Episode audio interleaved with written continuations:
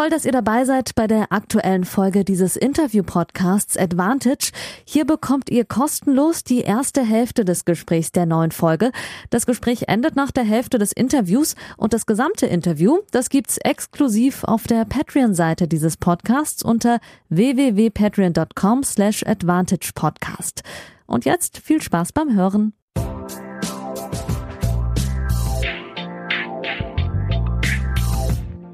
Folge 60, liebe Advantage-HörerInnen. Es ist kurz vor Turin, kurz vor den ATP-Finals. Ab Samstag bekommt ihr jede, jeden Tag einen aktuellen Podcast aus Turin von mir ab dem 7-Euro-Pledge. Aber ich bin euch noch den wöchentlichen Interview-Podcast schuldig. Und ich habe einen, ja, jetzt kann man ihn endgültig Stammgast nennen äh, zu Gast, den ihr alle kennt. Und es ist natürlich wieder ein perfektes Timing äh, von uns beiden, denn er hat gerade einen Challenger gewonnen. Nicht in Ismaning, lieber Daniel, wie wir gerade im Vorgespräch geklärt haben, sondern in Eckental. Herzlichen Glückwunsch und herzlich willkommen zur Folge 60.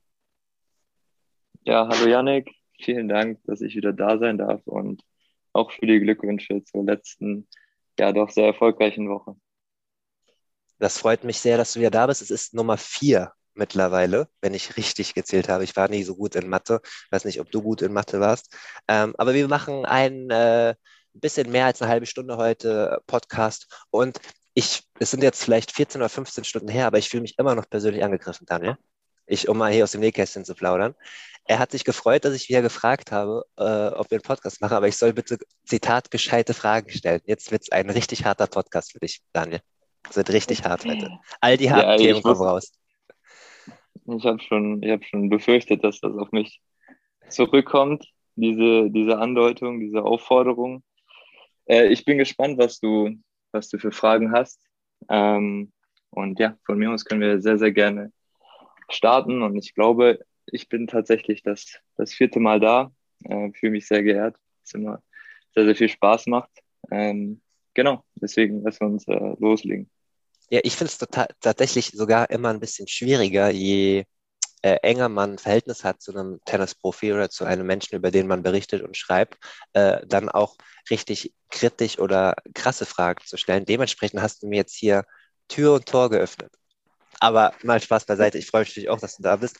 Und ich glaube, wir kriegen eine ganz gute ähm, Balance hin. Und es werden nicht nur Fragen kommen, wie fühlt sich das an, lieber Daniel, deinen zweiten Challenger Titel gewonnen okay, zu haben. Okay. Wir fangen mal äh, gerne gerade an mit etwas, was ich interessant finde, was auch aus dem Vorgespräch mal rausgekommen ist. Das ist die Berichterstattung äh, über dich. Das hatte ich mir nämlich auch schon vor dem Vorgespräch aufgeschrieben, ähm, weil du jetzt ja an der Schwelle bist. Du hast deinen zweiten Challenger-Titel gewonnen. Ähm, du bist 27, du, du arbeitest hart, du hast Erfolge. In der Tennisbubble kennt man dich. Darüber hinaus noch nicht so sehr. Und ich wollte dich mal fragen, wie siehst du deine Außendarstellung äh, in Sportdeutschland? Ähm, Im Kontext können wir vielleicht mal erwähnen, das ist jetzt zum Beispiel in der SZ äh, im regionalen Teil ein großer Artikel äh, über dich erschienen, aber sowas kommt ja auch nicht wöchentlich vor. Also wie siehst du dich medial aufgestellt in der Außendarstellung? Ja, ähm, grundsätzlich denke ich, wie du schon angesprochen hast, dass ich jetzt ähm, ja seit gut zehn Jahren im Profibereich dabei bin. Deswegen ähm, ja auch durch Davis Cup Einsatz zweimal ähm, deutsche Meisterschaften gewonnen, immer wieder bei den Grand Slam Turnieren dabei, Future gespielt, Challenger gespielt, ähm, nationale Liga gespielt. Deswegen denke ich, dass ich den meisten Tennisfüchsen äh, in Deutschland schon ja, be bekannt bin, äh, sie mich hier und da mal gesehen haben, das ein oder andere TV-Match.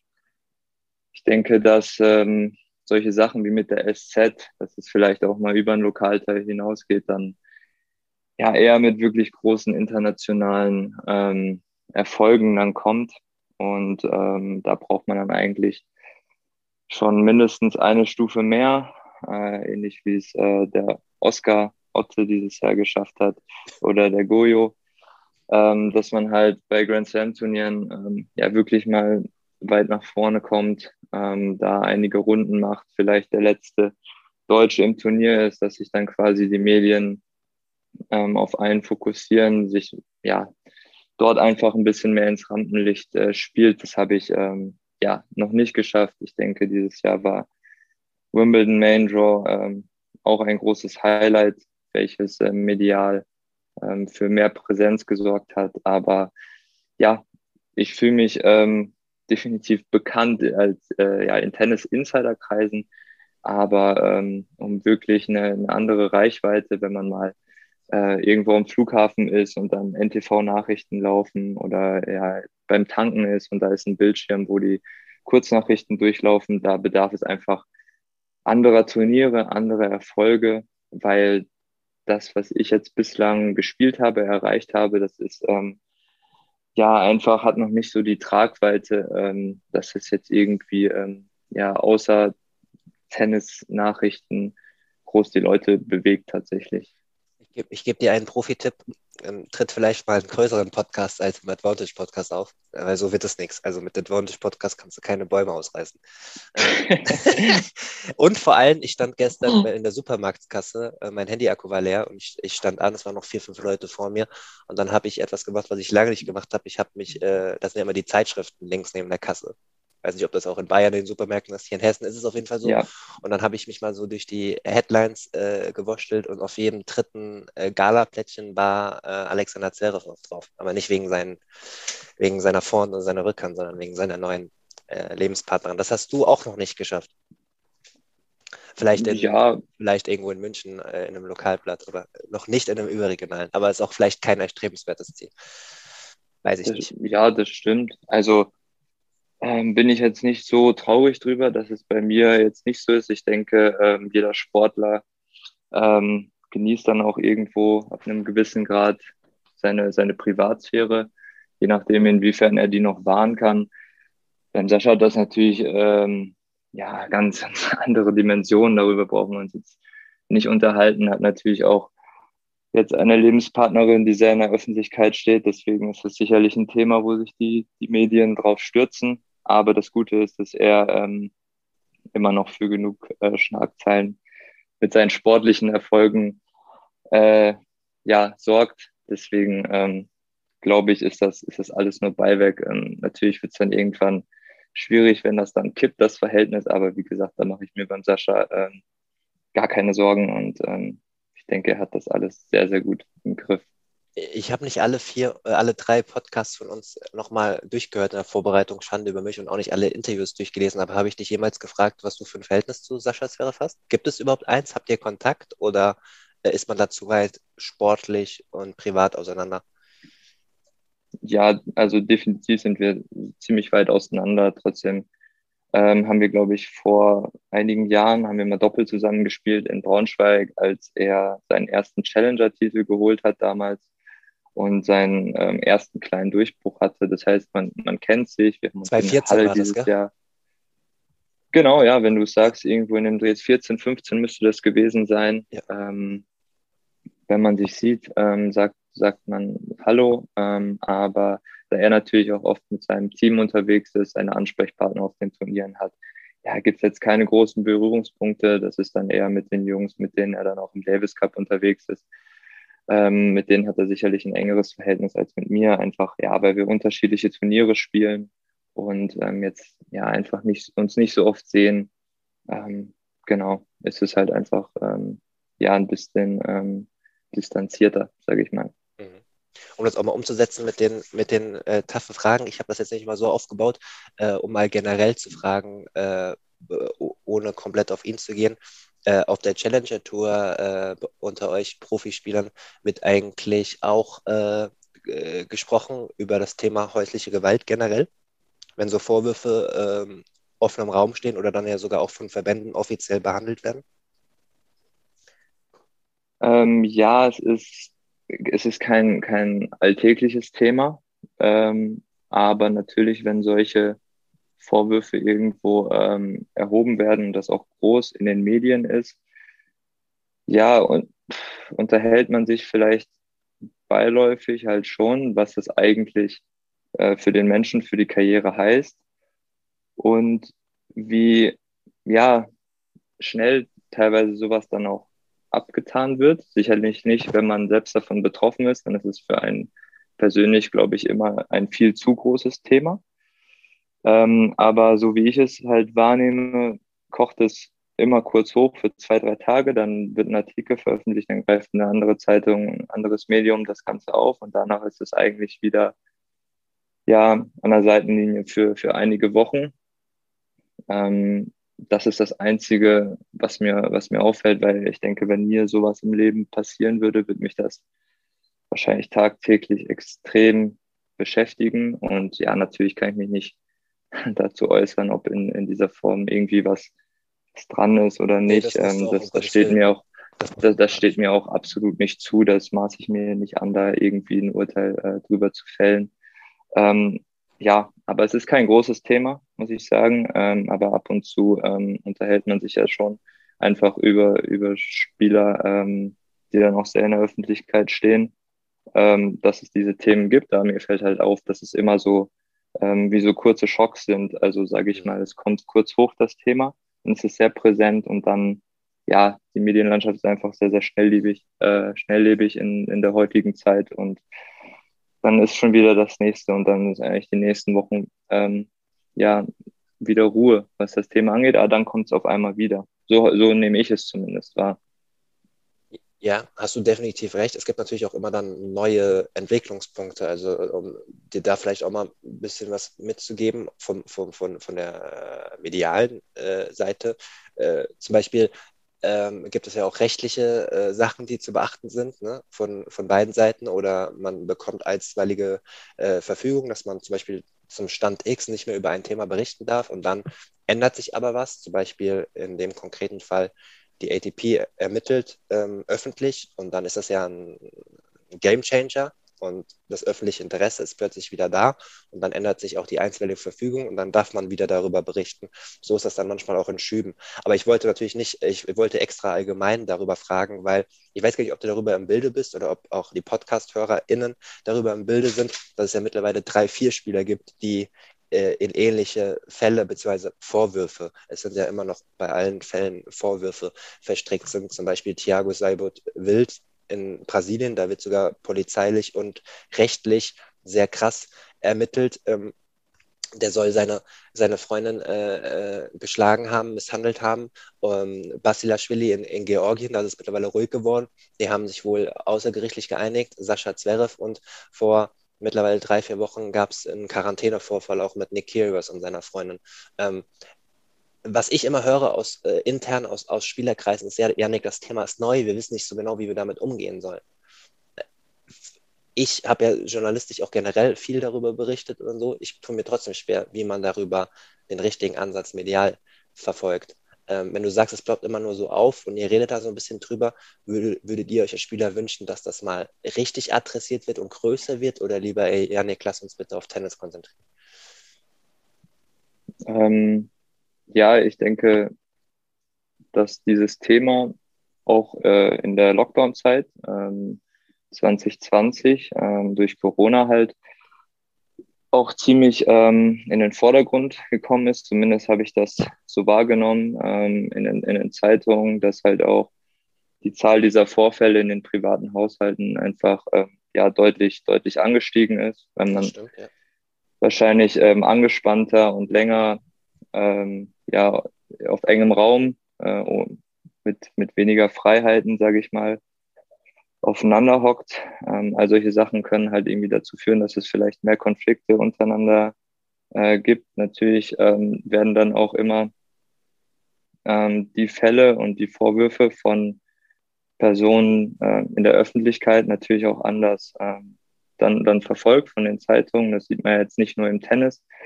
Von den Beispielen waren mir jetzt auch einige neu. Das habe ich zum Beispiel jetzt gar nicht mit, mitbekommen. Ähm, aber es gibt natürlich. Zum Beispiel bei, also bei den Brasilianern kannst du es mal googeln, da findet man relativ viel zum Beispiel. Okay, ja, das finde ich ex extrem ähm, krass. Ähm, wie gesagt, ich kann da natürlich überhaupt nichts zu sagen, was da, was da dran ist, ob ich mir das bei der jeweiligen Person vorstellen könnte. Ähm, wie gesagt, das steht mir nicht zu, aber es gibt natürlich auch andere Sportarten, wo es äh, prominente Fälle gibt, wo diese Anschuldigungen im, im Raum stehen. Und ähm, das sind ja übrigens natürlich, die Vorwürfe wenn, gegenüber den Tennisverbänden, um da kurz mal reinzuhaken, oder was auch Ben Rottenberg als Autor der Zverev-Artikel immer wieder sagt. dass amerikanische Sportmänner und Verbände da schon viel weiter sind in der Policy gegen häusliche Gewalt in der NBA, in der NFL, einfach weil es schon Fälle gab und die eine Regelung finden mussten. Und da sind wir gleich dann auch bei den Unterschieden, was ich so interessant finde. Ihr Tennisspieler, ihr seid ja auch rechtlich gesehen eher Selbstständige Arbeiter, so wie ich auch als Journalist. Und die Spieler in der NBA und NFL sind ja Franchise-Spieler, die äh, für die Liga arbeiten, im, im weitesten Sinne, auch rechtlich gesehen. Und da gibt es ja dann auch Unterschiede, wie man sowas approached, also wie der Ansatz ist. Ne? Alleine, wenn jetzt die ATP ermitteln soll, ich weiß gar nicht, wie das rechtlich aussehen soll, um ehrlich zu sein. Das auch nur mal ja, für die Hörer, um das mal aufzubröseln. Ja. ja, ist auf jeden Fall ein sehr, sehr komplexes Thema und für mich äh, gehört das auf jeden Fall ähm, in die öffentliche Diskussion. Ähm, trotzdem finde ich halt, gesagt, auch, dass natürlich die Fälle von Prominenten anders dann natürlich auch ähm, in der Berichterstattung sind als ähm, private Fälle. Das ist ganz klar, weil natürlich das einfach äh, für Personen, die in der Öffentlichkeit stehen, das damit mit einhergeht, dass das Privatleben halt anders nach außen getragen wird als für, für andere Personen, die niemand kennt. Aber wie gesagt, du hast mich dazu gefragt, ähm, ja, wie ich mit dem Thema umgehen würde. Ähm, ja, alles andere als totgeschwiegen. Das, das gehört definitiv ähm, in die Öffentlichkeit, wie, wie andere Diskussionen, die wir gesellschaftlich haben. Ähm, und wenn du mich als, als Tennisspieler, aber genauso halt als ganz normaler ähm, Bürger dazu fragst, ähm, ja, gebe ich dir halt meine, meine Meinung und meine Einschätzung dazu. Sehr gut. Kommen wir zu einem angenehmeren Thema. Äh, dein zweiter Challenger-Titel. Glückwünsche habe ich schon gesagt. Es hat natürlich auch äh, Vorteile äh, für dich, um das mal hier auch klar zu benennen. Äh, du kannst auf jeden Fall nach Australien reisen und die Qualifikation spielen und weiter daran arbeiten, an einer Hauptfeldteilnahme bei den Australian Open, äh, wie du es ja jetzt schon auch einmal in Wimbledon geschafft hast. Und ähm, der 7-Euro-Patreon Lukas Kluber stellt eigentlich eine relativ einfache, aber vielleicht doch komplexe Frage. Wie zufrieden bist du mit der Saison? Ähm, grundsätzlich sehr, weil ich, ähm, ich glaube, einen Platz von meinem Career ähm, High entfernt bin mit der Option, jetzt ges gesund noch in den letzten Wochen zu spielen, motiviert zu spielen, dementsprechend mich erstmals ähm, unter 200 zu spielen, wenn ich noch ein, zwei gute Turniere nachlege. Ähm, Im Endeffekt wird man ja an der Ranglistenposition und an seinen Punkten irgendwo ähm, bewertet. Und dadurch, dass meine Peaks dieses Jahr auch deutlich höher waren als in den vorangegangenen Jahren, wo ich vielleicht 50 Plätze, 70 Plätze, 100 Plätze schlechter stand, nur in Anführungsstrichen, ähm, zeigt es für mich einfach, dass ich mich spielerisch auch weiterentwickelt habe. Ähm, einfach, ja, wenn ich eine gute Woche habe, ein anderes Level spielen kann als vorher. Ist natürlich keine perfekte Saison, ähm, weil ich sehr, sehr oft in der ersten Runde verloren habe und meine durchschnittliche Leistung, sage ich mal, ähm, aus Gründen der Turnierplanung ähm, und der Turnierauswahl ja teilweise halt ähm, absolut verbesserungswürdig ist. Ähm, das wird auch ein Ziel sein fürs nächste Jahr. Kannst du also es war keine Beispiel nennen, wo du dich vielleicht vergaloppiert hast in deiner Terminplanung oder was ungünstig war, jetzt so aus der Retrospektive? Ja, ich habe zum Beispiel Ende März, meine ich, Challenger-Turnier oder im März Challenger-Turnier gewonnen in Italien, im Anschluss ähm, auf Hardcore in der Halle weitergespielt, im Viertelfinale drangehangen. War in einer Top-Form, ähm, wollte natürlich spielen. Dann geht die Sandplatzsaison los. Das ist eigentlich nicht mein Go-To-Belag. Ähm, vor allen Dingen nicht im April, wo es nass kalt ist, äh, die Plätze noch nicht so gut sind, ähm, die Bälle schwer sind. Bei den Turnieren, wo man als erstes draußen spielen kann, das war dann Kroatien, ähm, an der Küste, da ist dann auch windig, all solche Sachen, das sind jetzt sind Komponenten, die meinem Spiel nicht so zugute kommen. Ähm, das sind andere Spieler, die vielleicht einen Tick solider spielen, einen Tick defensiver spielen, sich da einfach ja, besser in der Anpassung sind, ähm, haben da einfach deutliche Vorteile. Das, sind, das heißt, es sind eigentlich Turniere, wo ich jetzt nicht ähm, um, den, um den Titel mitspiele. Trotzdem wollte ich halt in der Phase der Saison natürlich die Form nutzen, unbedingt spielen, habe mich dann ja trotzdem dazu entschieden, diese Turniere zu spielen ähm, und habe dann angefangen halt früh zu verlieren, obwohl ich gut in Form war. Die ersten Mal sagst du noch, ja, jetzt der Anfang, Sandplatzsaison, tust dich immer ein bisschen schwer und dann fängst du auf einmal das Verlieren an aus einer Situation, die eigentlich gar nicht hätte sein müssen. Und natürlich, wenn du anfängst zu verlieren und es das dritte, vierte, fünfte Mal, ähm, dann kannst du ja irgendwo eine Formkrise nicht mehr wegdiskutieren, weil das setzt sich dann irgendwann auch im Kopf fest. Und dann gehst du in das nächste Match rein und denkst eigentlich schon, okay, es wäre mal gut, äh, mal wieder eins zu gewinnen. Und ähm, ja, ohne Selbstvertrauen ist es sehr, sehr schwierig, auf dem Le äh, Level Matches zu gewinnen. Im Endeffekt ähm, bin ich, glaube ich, nach Wimbledon mit einer 0,8 oder 0,9 äh, Streak gereist Test, habe mich dann dort qualifiziert. Ähm, vorher Stuttgart und Halle auf Rasen versucht zu spielen, ohne Garantie. Da war ich ähm, Nachrücker und bin irgendwie erst in der letzten Minute teilweise reingekommen, in Halle nur ins Doppel. Das heißt, ich habe mich wirklich festgelegt auf Rasen. Auch ähm, ja, mit dem Risiko vielleicht gar kein Match zu haben. Aber ich wollte mich super auf diesen Belag, der mir wirklich liegt oder liegen kann, äh, vorbereiten und dann ja, bin ich eigentlich auch ohne Selbstvertrauen. Dann habe ich mich bei einem Turnier qualifiziert, das einen sehr, sehr hohen Stellenwert hat. Und ähm, ja, das war keine leichte Ausgangsposition, weil man wird nicht äh, entspannter, wenn man halt äh, ja ein Match nach dem anderen verliert. Und so eine Sandplatzsaison, diesen Start, den werde ich nächstes Jahr mit sehr, sehr großer Wahrscheinlichkeit äh, nicht machen. Und das ist zum Beispiel ein Learning gewesen, ähm, um ja die Antwort jetzt noch ein bisschen ausführlicher zu machen, gebe ich dir noch ein zweites Beispiel. Ja, das war ähm, dann zur deutschen Bundesliga-Saison. Eigentlich, äh, ja, das immer im Hochsommer gibt sehr, sehr viele Turniere. Und ich hatte halt ähm, einen Ligavertrag, der mich natürlich finanziell ähm, sehr, sehr gut absichert und mir da einfach eine gute Grundlage seit Jahren schafft, ähm, um ja, eigentlich meine Ausgaben, die man halt so übers Jahr hat, ganz gut abzudecken.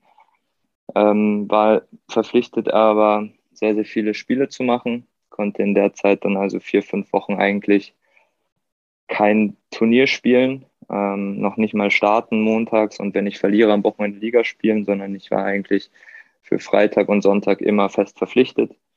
Und es hat mir halt die Möglichkeit genommen, in der Phase auch ein, zwei Turniere auf Hardcore zu spielen, die es in der Zeit definitiv gab. Zudem war ich dann auch noch ein bisschen ähm, angeschlagen an der Schulter, habe die ganze Zeit nur mit 70, 80 Prozent ähm, aufschlagen können. Aber es hat jetzt nicht so wehgetan, dass ich gesagt habe, es macht gar keinen Sinn, sondern es ging schon.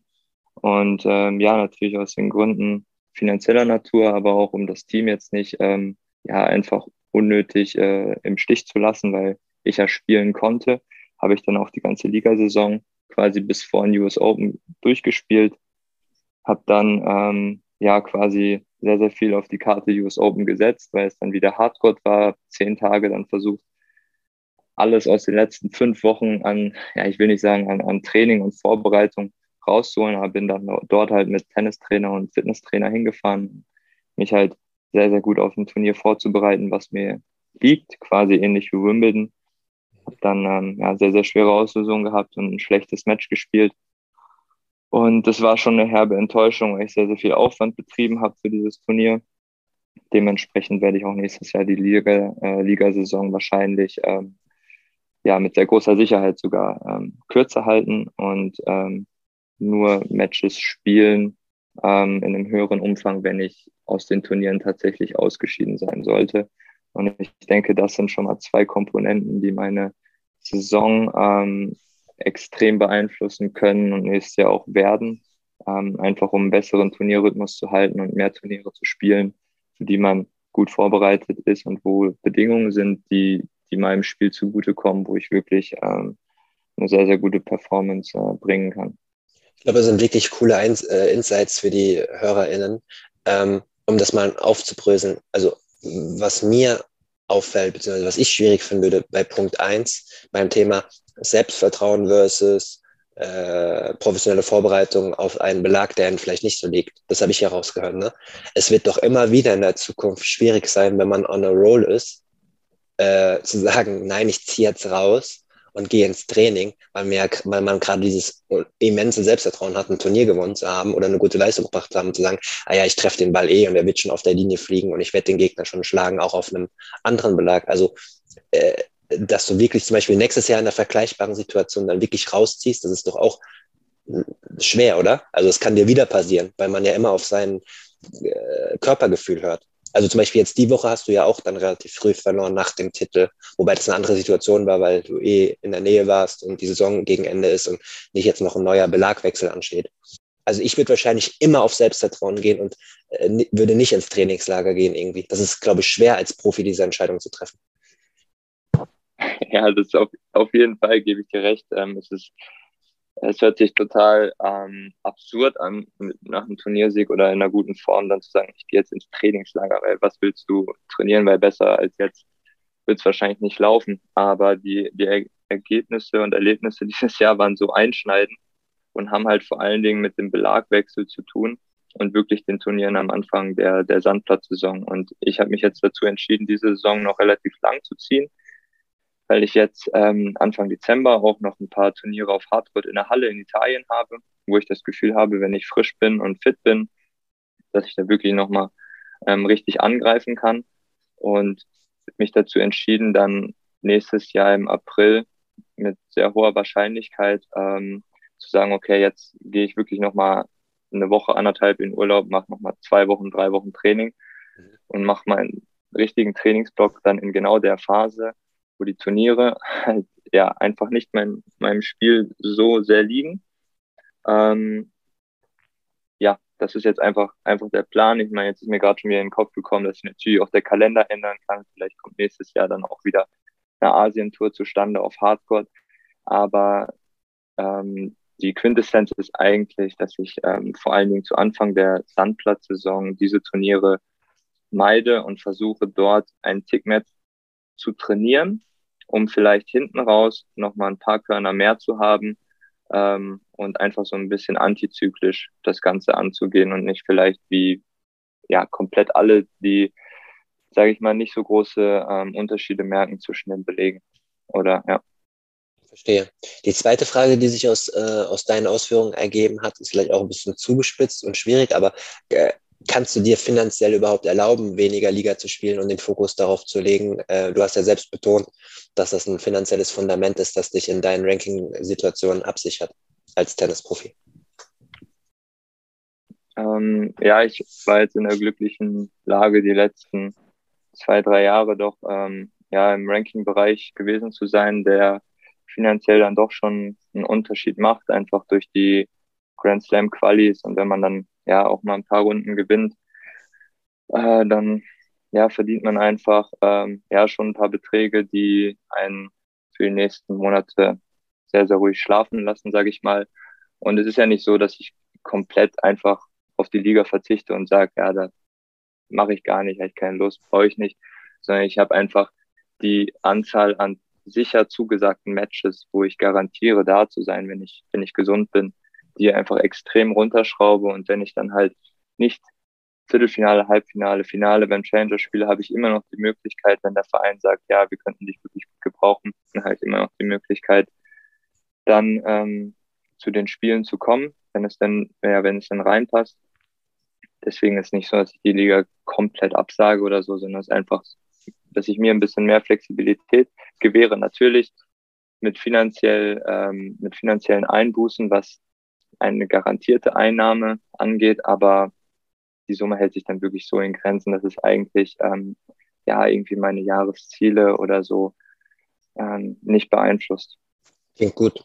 Kommen wir gegen Ende zu, äh, dieses Podcasts äh, zu dem momentan bestimmenden ähm, Thema, den äh, das alle Spieler und Spielerinnen ähm, momentan beschäftigt.